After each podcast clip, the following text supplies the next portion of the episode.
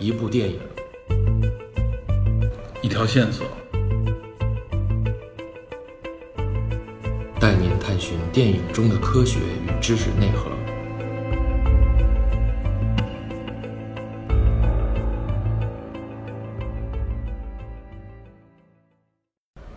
大家好，欢迎收听本期的电影侦探，我是李根。Hello，我是 Peter。呃，今天是咱们这个电影侦探的第一期节目，处女播。这个播是播放的播。我们先简单给大家介绍一下我们这个节目吧。这个节目叫《电影侦探》，嗯，这个“侦”呢是真实的“侦”，探呢就是探索、探寻的那个“探对，”，对吧？咱们之所以搞这么一个节目的目的，我们需要跟大家简单说一下。嗯，什么目的？对我们这个目的呢，实际上就是说，想通过就是以这个聊这个电影，嗯，电影这种现在目前已经非常主流的一种嗯。文化娱乐的这种方式，给大家把里边蕴含的这种知识与科学内容呢引申出来，嗯。然后呢，我们做一个简单的这种分析嗯，和哎，这种探寻吧。电影也看了，知识也学了。对，就是说我们希望这个电影我们不仅仅停留在一个表面的这种，呃，看热闹的这么一个状态，嗯对。希望能够把后边所所蕴含的一些知识点嗯和一些科学内容，我们能把它能够给引发出来，嗯。让大家对这个电影更感兴趣。嗯。然后同时呢，也是希望大家通过我们这个节目呢，能发现一些有趣的电影可以去看，嗯。因为我们可能现在每年产出电影太多了，但我们经常错过。嗯。其实这个我觉得就像旅游一样，啊旅游我们如果随便到一个地方去，尤其是人文旅游，我们随便去观看，就是走马观花嘛，看热闹，可能大大部分时候都看人，嗯，他给你看什么我们就看什么。嗯。那如果有个导游，或者说我们在旅游之前做了功课，我们有目的的去旅游，嗯。我们了解了旅游目的地的一些背景故事啊，一些典故啊，然后我们含着这些内容去看的时候，这个旅游本身会变得非常有趣味。对。所以我们希望我们这个节目呢，也能给电影以及后边带来的一些知识点、一些科学知识，嗯。能够带来一下这样的趣味，让大家就是说了解知识的同时又欣赏电影，嗯，然后呢欣赏电影的同时又去了解知识，对吧？就是这样一个，你发现没有，就是这几年啊，嗯那个科学，包括或者说科学家吧，在电影制作里边，嗯他占的那个重要性越来越大了。比如说你最喜欢那个《星际穿越》，啊对。呃，星际穿越就就是有一个有这个基普索恩，他就是在呃这个黑洞方面是可以说是目前世界上最顶尖的这个科学家。他作为这部影片的一个顾问，对，呃，而且这部影片已经成为了呃相关学科的一个教育素材、教材。而且当时我记得是诺兰兄弟也都参与了基普索恩自己在这个大学的这个相应相关的课程，尤其是他那个诺兰的弟弟，他学了一学期的这个天体物理。先学习再拍电影。对，也就是说，包括现在我们知道很多这种不仅仅是科幻电影了，很多电影它都有一个这个类似于像科学顾问方面的这么一个角色。嗯，他一般会邀请一些嗯、科学家或这个科技领域比较有名的人物，嗯，他们来的，对对对，他们一般都是在这里充当一个科技顾问。也就是说，我这拍出影片里边来，嗯这里边展现出的尤其是重要的这些环节，你不能有些太离谱。嗯不能让人觉得一眼看你这个东西是假，这个东西不现实，或者说这个东西有问题，嗯，逻辑上要能自洽，尤其是要符合我们现在人类已经掌握的一些科学知识和原理，嗯，对。那那咱今天这处女播播什么电影？对，咱们今天处女播啊，咱们今天讲一部电影，也比较符合咱们这个这个节目的第一期的意义，咱们这部影片就叫做《降临》。降临，咱们节目也降临了。对，好，咱们 Arrival，咱们今天就从这部影片开始讲。这部影片应该是一六年年底上映的，对咱国内应该是一七一七年的年初上映的，没错对。然后它是一部科幻片，科幻对，它实际上是根据一个著名的华裔的一个科幻作家的作品这个改编的。嗯这个作品叫做《你一生的故事》，这个华裔作家就是江峰南，特德·江。对，这个江南我们多说两句啊，他是一个，其实，在科幻界已经是鼎鼎有名的一个华裔的科幻作家了。对他生长在美国，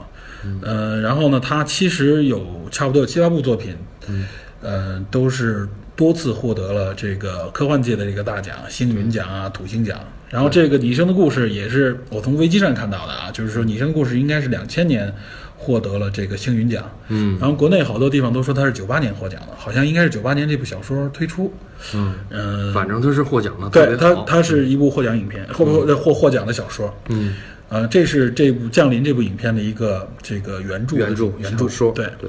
然后《降临》这部影片，两位主演大家也都比较熟悉了，嗯。一个是演这个女的语言学家，这个语言学家名字叫做路易斯班克，叫路易斯班克，在嗯在这个角色的实际上是艾米亚当斯。艾米亚当斯，艾米亚当斯说名字可能咱们不太熟悉啊，但是说影片你肯定知道，嗯。就是那个超那个超人钢铁之躯里边啊，就是最新的这部超人里边，超人的女朋友就那个记者，你知道吧？就是演超人的女朋友的这个人，这这大家应该就能具体能落实了。这男主角那就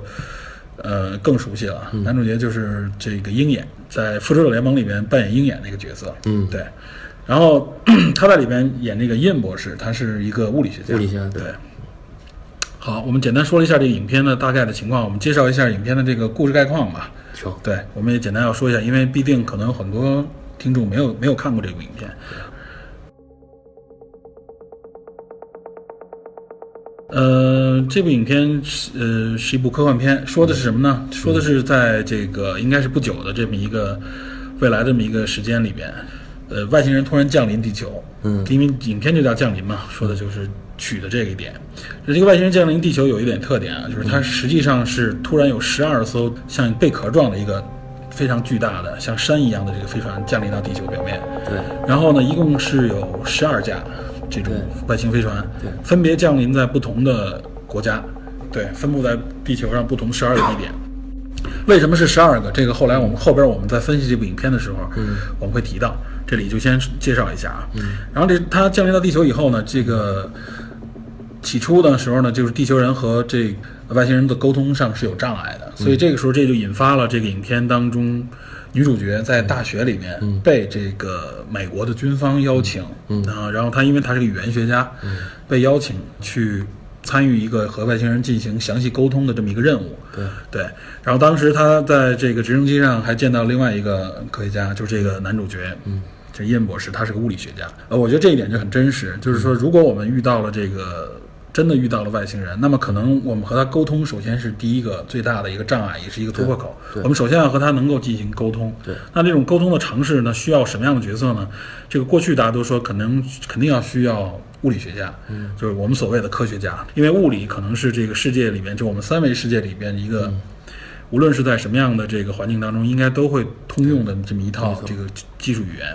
然后另外，另外它使用了这个这这个语言学家，我觉得这一点怎么说呢？一个新的一个突破点，这也是本片和这个小说里对一个视角。非常有想象力。因为以前看了好多科幻片儿，都是这个外星人跟人沟通这块儿没有拿出来单，就是着重呃的，讲。对对对，和外星人沟通基本上好像一笔带过，要不然就是反正反正要不然就说英文上来就，对对对 反正外星人什么都懂要不然就，直接显示字儿。要不然就对通过电脑，然后可能真正沟通上面有这种间接的沟通上有也有的一种，就比如说这个《超时空接触》那部影片，上世纪九十年代的一部科幻片，非常棒的。它那里边就是说没有真正出现外星人，只不过外星人和我们沟通的时候，通一开始通过的是呃物理和数学的方式。就是其实有关接触外星人的这个影片有很多，对，对，除了刚才我们说到的有一个超时空接触以外，嗯，其实特别到这个七十年代吧，就是斯皮尔伯格的一个成名作吧，叫《第三类接触嗯嗯嗯，》，应该算是可能目前大家比较熟知的最早的这种和外星人这种接触的影片。好早以前呢。对，这个那个影片有一著名的一个这个声音是哒哒滴哒哒，就这个声音，哎，这一提这个，可能很多人都知道，很多人都听过这个声音，对但未必完全完整看过这个影片。它就是讲述就是地球人和外星人的一个接触，嗯这种这种文明与文明之间接触的一个过程。然后，其实再往前讲，还有一部科幻片，我记得好像是五十年代黑白片，中咱们中央电视台的电影频道好像还播过益智，译制片，特别早以前，我记得好像是我上学的时候看的啊。嗯嗯，叫做《地球停转之日》，这我这我真没看过。这你不知道吧？这个好像这个最近还有一个改编改编影片，应该是零几年，好像这还是那谁拍的，还是那个对翻拍，还是那个基诺里维斯、哦演那《黑客帝国》那个那个演员，他翻拍的。这个《地球停转之日》说的也是一个，其实是一个外星人降临的故事，哦。就是一个当时我去看黑白片很神秘，当时看着很入迷，就一飞碟直接降在纽约时代广场，好像是，然后就是里面出来一个大的一个机器人一样的这个角色，然后你只有一只眼睛，是一个光似的。当时围了很多这个围观者、围观群众，不是围观群众，就是部队、军队啊，美国的军队啊、警察什么都围过来。然后那个机器人眼里边会发出那种死光，就激光，点到什么什么就立刻就烧化了。经典。对，这个是当时特别经典的，大家对外星人、对机器人的一种想象。对。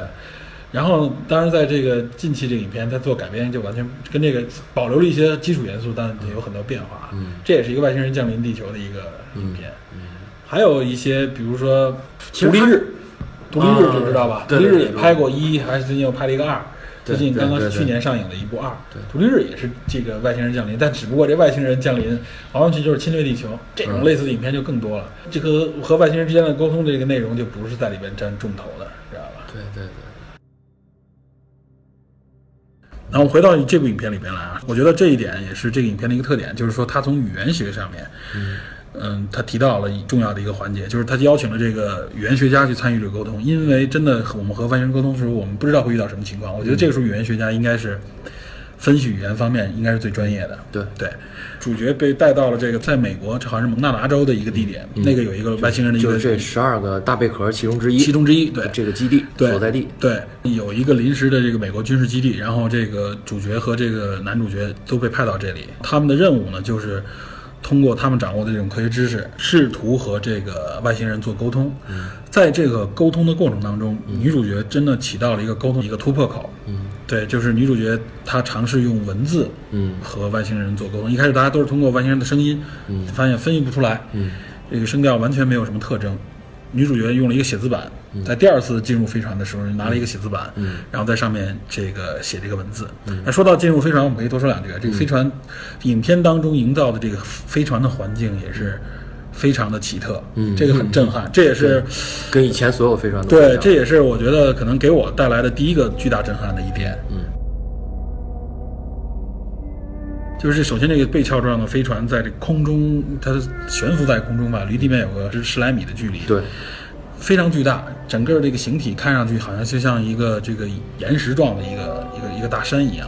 然后呢，从底部呢，这个车到那儿，然后有一个升降机把对这个人送上去。对，我觉得这挺牛的。它既不落地，也不是在空中高高的悬着，对，进入的方式的时候，我记得啊，它也有一些细节。进入的时候，你能往上看的时候，像一个井一样。对，像一个深井，一直通天，然后上面有一个亮点。实际上那是非常非常内部的一个舱体通道吧对，一个通道。进入到这个通道的时候，立刻它整个的这个重力环境就变了。对它并不是悬浮，而是说它呃原来是本来是垂直于人垂直于地面站立嘛，上去。进入到飞船内部也是也是垂直于地面的，突然哎，它垂直于这个船体的内部，也就是和地面保持平行了。当时有个细节，我记得有一个人的 iPhone，进入到那环境里边就开始来回的翻转，就告诉你 OK，这个时候这个、这个可能地磁的方向就就产生了变化。嗯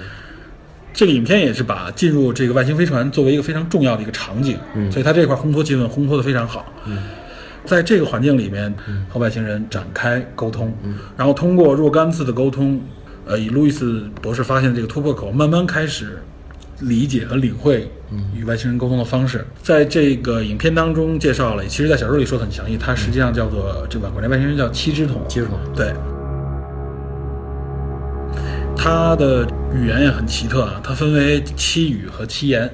就是语它分发生的这个语言和这个纯文字的语言两个之间还不关联。这个到后面我们会详细介绍这里面的这个原理。然后在这个沟通当中，沟通的过程当中，女主角逐逐渐的产生了一种嗯。呃奇异的这种类似于幻觉的这种嗯景象，嗯。她好像立具备了一定的这种外星人赋予的能力，通过语言这个获得的这种能力，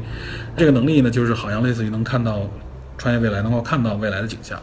在这个过程当中呢，由于外星人和在十二个地点和地球人在接触，不同的国家在和这个外星人在在接触，或者因为时间很短暂嘛。这个那个，当时我记得这个路易斯博士也说，我们可能要需要很长一段时间这种沟通，才能相互是就完全的理解对方在说什么的表达的含义。但是由于时间短，在这么短的情况下，又是各国在不同的沟通，这里边就是各国与国之间产生了一个分歧。对，以中国为代表的一个一些国家呢，就是认为外星人跟我们和地球人之间可能是一种敌对状态。对，所以这个时候地球人要向外星人宣战。当时是以以中国为首，俄罗斯什么的是有四个国家，这是一个电影营造的一个矛盾点，这个在小说当中是不完全对应的。嗯，然后在这个过程当中，女主角运用自己掌握的外星语言和她所看到和理解的这个内容，通过自己的手段，在和外星人的进一步沟通当中，阻止了这个。这个战争的对战争的这个爆发，这里面很很奇特的一个场景，就是女主角通过预知未来的方式和中中国方面的一个可以说是军。对上将军，这相当于是一个呃类似于中国一个非常重要的一个角色，他掌握着和外星人是否开战的这个这个决定权，在这个即将爆发战争之前，然后他通过这种预知未来和穿越未来的这种类似的方式，和上将军有了一个。呃，神秘的一个沟通，然后呢，他在在在目前现实的这种紧迫环境下，给山君打了一个电话，对，从而通过这个电话证明自己的能力，而阻止了这个人类和外星人开战。对对，呃，这个外星人，这影片里面对我说一下，外星人到达地球里边，他这里边介绍了一个概念，是外星人希望这个。呃，得到地球人的协助，在未来，在在三千年之后呢，说未来地球人会协助外星人逃过一个重大的灾难。这里面并没有详细展开，但大概的情节是这样。对，对，这个是电影的情节。那我们应该介绍一下它对应的这部小说《你一生的故事》。对，小小说里边其实和电影还是有一定的不同。对，对就是就是你刚才说的那个和外星人开战这段，小说里我我记得是没有的。嗯。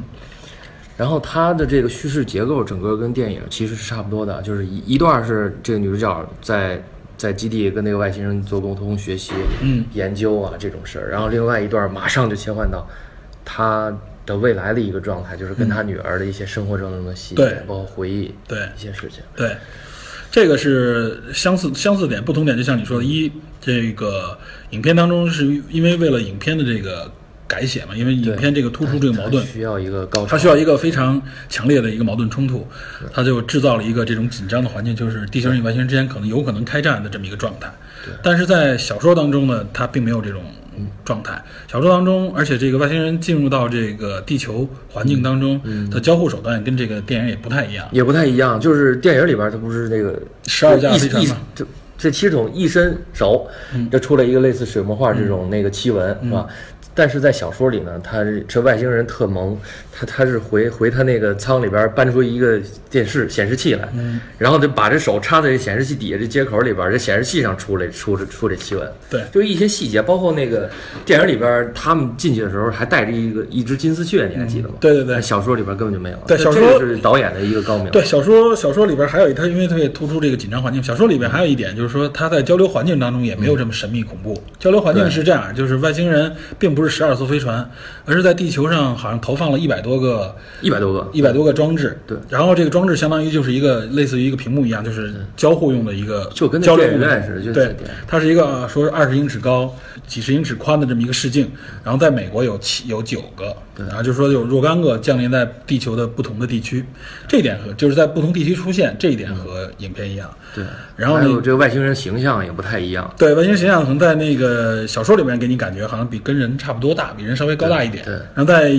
影片当中，这个外星人则是非常巨大，非常巨大，相对来说非常巨大，而且很神秘，给你感觉很恐怖，壮观。对，很恐在怖。在小说里比较萌了。那个小说里边还说他他有那个七七只桶是有七只眼睛，不是是七对只多少有七个眼睛是七只。然后他在身体那个周围，并且说很有意思的一点是很关键的一点啊，就说这个七只桶它是没有前后方向的，对没有说我是这这这正面还是背面。对，他这个可能也是反射了他的文字，包括他的思想方式，对对对这样，。这个在后边我们都会都会详细的给大家说到，就是说七重总的一些特点，这是小说当中和这个这的一个区别。另外呢，还有一个关键点，就是我觉得也是一个矛盾点啊，就是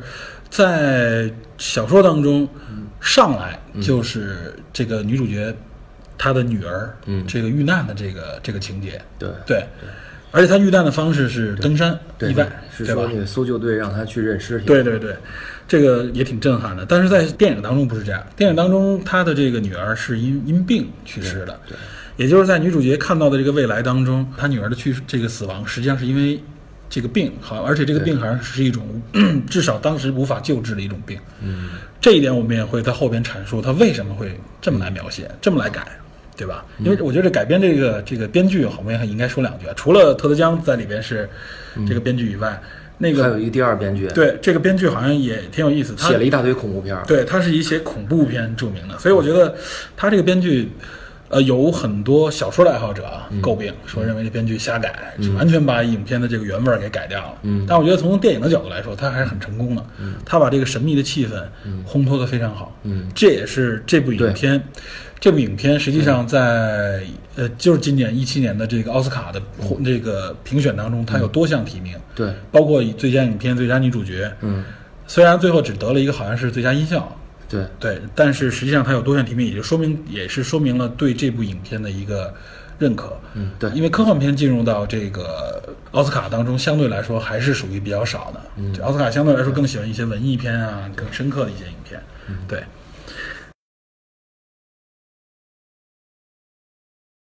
这个我们刚才简单介绍了一下这个情节。刚才我们提到了啊，就是无论小说还是影片当中，就是所所谓的这个女主角，嗯，因为学习这个语言具备的这个能力，嗯对吧？这个时候，我觉得我们就有必要呢，把这个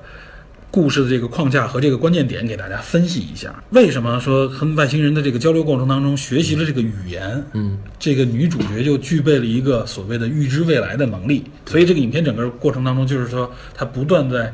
类似于闪回，实际上是对未来的一个探知，看到未来的景象和他现实当中的一个穿插。对，这影片拍摄的也是独特的一点，而且他也是逐步让我们发现，他实际看到的不是回忆。一开始给人感觉，如果你没看过原著小说啊，你以为他在闪回，对他之前的这个对开始看电影就有点闹不懂，我真的有点看不懂。对，不知道为什么会有这个情节，他女儿的这个情况，然后后来发现哦，实际上他这个是，这不是闪回，这完完全全。一开始我我一刚一看这个影片的时候，我也以为是说这是一个闪回，嗯，然后最后发现实际上这是一个呃对未来的一个描写，你知道。你知道到什么时候我才恍然大悟呢？就是他闺女在那个小桌前面捏那个泥人儿，对里面捏了一个那汽水桶，哇，我我一下明白了。他当时捏的像个章鱼一样，对对然后说这爸爸妈妈这是爸爸妈妈，这一下就揭示在这个跟动物聊天的这个啊内容。对，这个这个环节我觉得很关键啊，就是说为什么这个女主角学习了这个七十种这个文字，对吧？这个因为他的他沟通当中发现这个文字和语言两个是完全分开的，嗯。呃，就是发声的那部分是代表一定含义，但文字跟发声完全不对应。这个我们首先说，这是一个一个很奇特的一点啊，就是说，因为地球上的所有语言，我们已知的几千种语言当中，所有的语言的发音，都和如果有文字的这个文字是对应的。嗯。就比如说我说一二三，我说吃，我说喝，它都是有相应的文字来表达这个发音的。也就是说，文字和语言是对应，文字是对这个发音的一个呃文字化的体现。对对对，对，这个跟我们的思维也一样，我们想的那些东西，那个信息，最后都会提炼成、体现成文字。嗯，但是在七只桶的这个语言，就是七言和七语，它是完全不对应。它这个七言完完全全是一个标记性的文字。什么叫标记性文字？就是它完完全全有自己的独立含义，但它没有发音。嗯它不是跟发音过来的，发音是发音，发音我没有对应的文字，但我这个文字表现出来的是一种类似于。我们可以理解成像程序语言一样，嗯你不能念出来，没法念，嗯它但它有引申的含义。我们先说了一下这个文字的这个特点啊，然后然后这个在影片当中，这个文字就刚才你说了，就是从这个触角当中喷射出一个烟雾，嗯组成一个环状的，类似于像一个水墨画一样的一个、嗯一个状态。有的人说像那个咖啡杯落在那个、杯子印儿对杯子印儿，像落在那个餐巾纸上那个状态。这个女主角通过学习这个文字，理解这个文字，就具备了好像一个神奇的特点。很多人对这一点就是不太明白，不理解。这个其实就是在影片当中给了解释，但这个解释一带而过，知道吧？这个就是很多原著小小说的这种爱好者诟病的一点，就这个解释太简单了。但其实回到这个影片当中，你想解释这么一个复杂原理有难度。对，这个实际上就提到了这个小说当中说的很清晰的一个原理，叫做萨皮尔沃夫假说。这个是语言学上的一个假说，号称有的人说叫做语言学上的相对论。嗯对，这个假说大概的意思，我们简单来归纳，就是说语言可以影响思维，不同的语言会造就不同的思维模式，嗯甚至由思维模式演变成不同的行为方式。嗯嗯嗯对，李哥，你你怎么理你怎么理解这句话？嗯，我觉得是有道理的，你是认为就是语言可绝对可以影响行为，是吧？因为我觉得你看咱们很多事情，那个和美国人嘛，嗯，和英语。和英语，嗯，对，就是说英语的美国人，就是行为模式，包括那个一些观念完全不一样。对，这个是有这个，呃，其实呃，我我我举几个例子啊，比如说在这个大学的这个语言系里面，就是有比如比如一些语言类的大学，这个外国语学院之类的，嗯，呃，你能看到不同系的这个学生，他们因为说的语言不同，比如说德语系啊、英语系啊、拉丁语系，或者说是阿语系啊、阿拉伯语，然后日日语系，他们可之间这个学生的状态是会有挺大的不一样的，没错。对。特点特别分明的啊日文系的学生，那行为方式却很像，就是很像日本人，彬彬有礼。彬彬有礼，然后呢讲求这个层级关系，然后呢说话的方式也是比较的很东方的。嗯，那跟这个学西方的这种，尤其以英语为代表这些这个欧美范儿的这些系里的学生完全不同。大家他们就相对来说就是自由浪漫一些，知道吧？这是一个区别。嗯，这个我觉得多多少少大家能体会到。另外一个，我看到有一个研究说，从经济学角度上说啊，就是以我们汉语为主的这些东方民族和以英语为主的这些英语语系的这些人种啊，有一个特别大的区别，在经济上面，在储蓄方面，嗯，有一个明显的区别。就是像我们这种不强调时态的，就是我们说话不太强调时，尤其是未来时什么未来将进行时，嗯，我们不太强调时态。但在英语里边，你通过上来的文字，你能知道啊，他说的是什么时候的事情。就是我们不强调时态的这些人，我们对储蓄的这个概念跟他们理解是完全不同的。就是我们更善于储蓄，我们更愿意主动的去储蓄，投资未来。嗯就是我们对未来多做筹备。嗯，但相对这个这个英语语系的人就不太愿意做储蓄，他们更多的是可能是通过借贷或者其他的方式。就是说，他们在在语言上面对未来这个强调很多，但在这个经济行为上面对未来的这个筹备不像我们这么的多或者这么在意，你知道吧？所以这是一个挺大的区别。从某种层面上可也可以证明这个萨皮尔沃夫假说。嗯，当然了，这个假说之所以叫假说，对就是它不能够被证明不能被完全的证明，没有一个绝对的理论说它肯定是这样的，这就是定论了，这个不一样。对，所以叫对假说。对，这是其中的一点。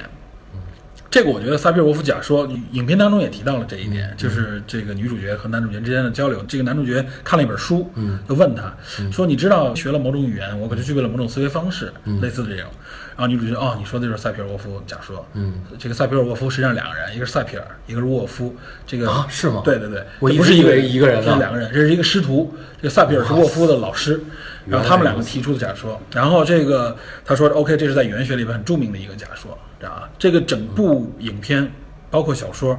就是以萨皮尔沃夫假说作为理论基础的，也就是说，你必须先能够认知和接受这个假说，嗯，它整个整个影片的这个故事也就成立了。就很多人没看懂，说，哎，这个女这个人怎么预具备了这个外星能力？就因为学这语言就具备了吗？OK，那它这里面有一个非常强悍的一个背景作为支撑，就是萨皮尔沃夫假说摆在这儿，嗯，这是我的这个理论基础，只不过我把它推至一个极限，嗯，就是我们认为的这个行为差异可能是细微上的差行为差异，他把这个就完完全全推到了一个非常大的一个极限，嗯嗯就是是外星人语言完全不同，不是种族了，而且而且是不同星球的一个语言之间的一个一个差异。然后我们一会儿再说这个差异为什么巨大，差异在哪儿？嗯我们一会儿再说。就是我们要先理解它是一个整部影片的一个理论基础，作为这个你能够理解影片的第一把钥匙。呃，江峰南就是特德江这个作品好，他之所以能获奖，嗯，这个科幻作品获奖的这个重要的点也在这儿。呃，江峰南是一个他学计算机的，对，然后他实际上也在很多学科上面都有都具备很深的这个研究。嗯，他这部小说里面以语言学的这么一个独特的一个塞皮尔沃假说为为理论基础，这实际上也是他获奖的一个主要原因，就是他通过很独特的一个从语言的角度来描述科幻，而且他这个科幻在这个假说的面前又显得非常合理。对对对，就是说他只不过把这个假说推至推向极致嘛，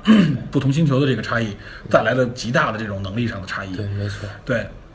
我说这个类似于像特德江这种小说啊，就是说现在很多科幻作家的小说其实都是这样，它背后叫科幻小说，嗯，但它科学的这部分，嗯，是有很深的这个基础的，嗯，包括我们现在熟知的这个大刘，嗯，刘慈欣，嗯，他在写无论《三体》还是其他科幻小说的时候，他实际上是具备很深的理论的基础，对物理啊，对相关学科、数学啊，对很多地方，他都具备一个至少有很多的研究，在这个研究基础上来来整个展开他的故事。他把一些可以。就比如像类似于像特德江，我是把这个假说推至推向极致，推向一个目前来看是无法达达到的一个极致。嗯，但这个假说是成立的，对吧？科的部分我是这个为基础，幻的部分我是把它推向极致来展开我的思想。后边的整个宇宙营造，在这个基础上，哎，你你可以信任我，你在我的故事当中，这个整个假说是成立的。嗯，那我们原来理解的科幻小说，就像你经常说说这这完全就是天马行空，嗯，呃，就是完完全全的这一种幻。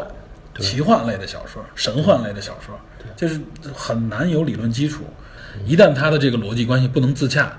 我们就很难接受这个作品，对吧？包括很多电影也有这个问题。那么回到这部小说，就是说它这个基础很扎实，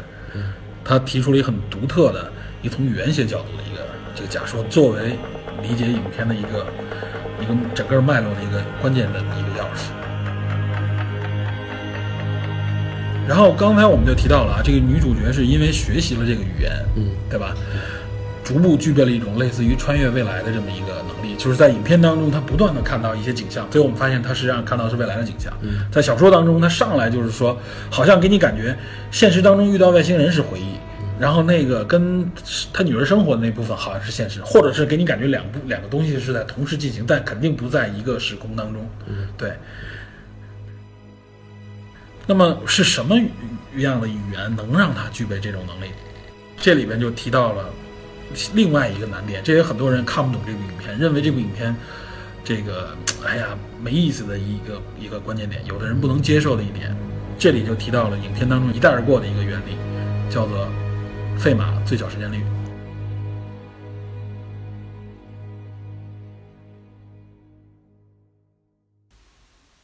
好了。以上就是本期降临及其背后的原理上集，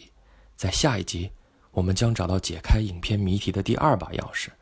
为您分析费马最小时间原理，以及这个原理在影片中所带来的启示。我们还将探寻深藏于影片背后的一个终极问题。欢迎您继续收听电影侦探，我们下集见。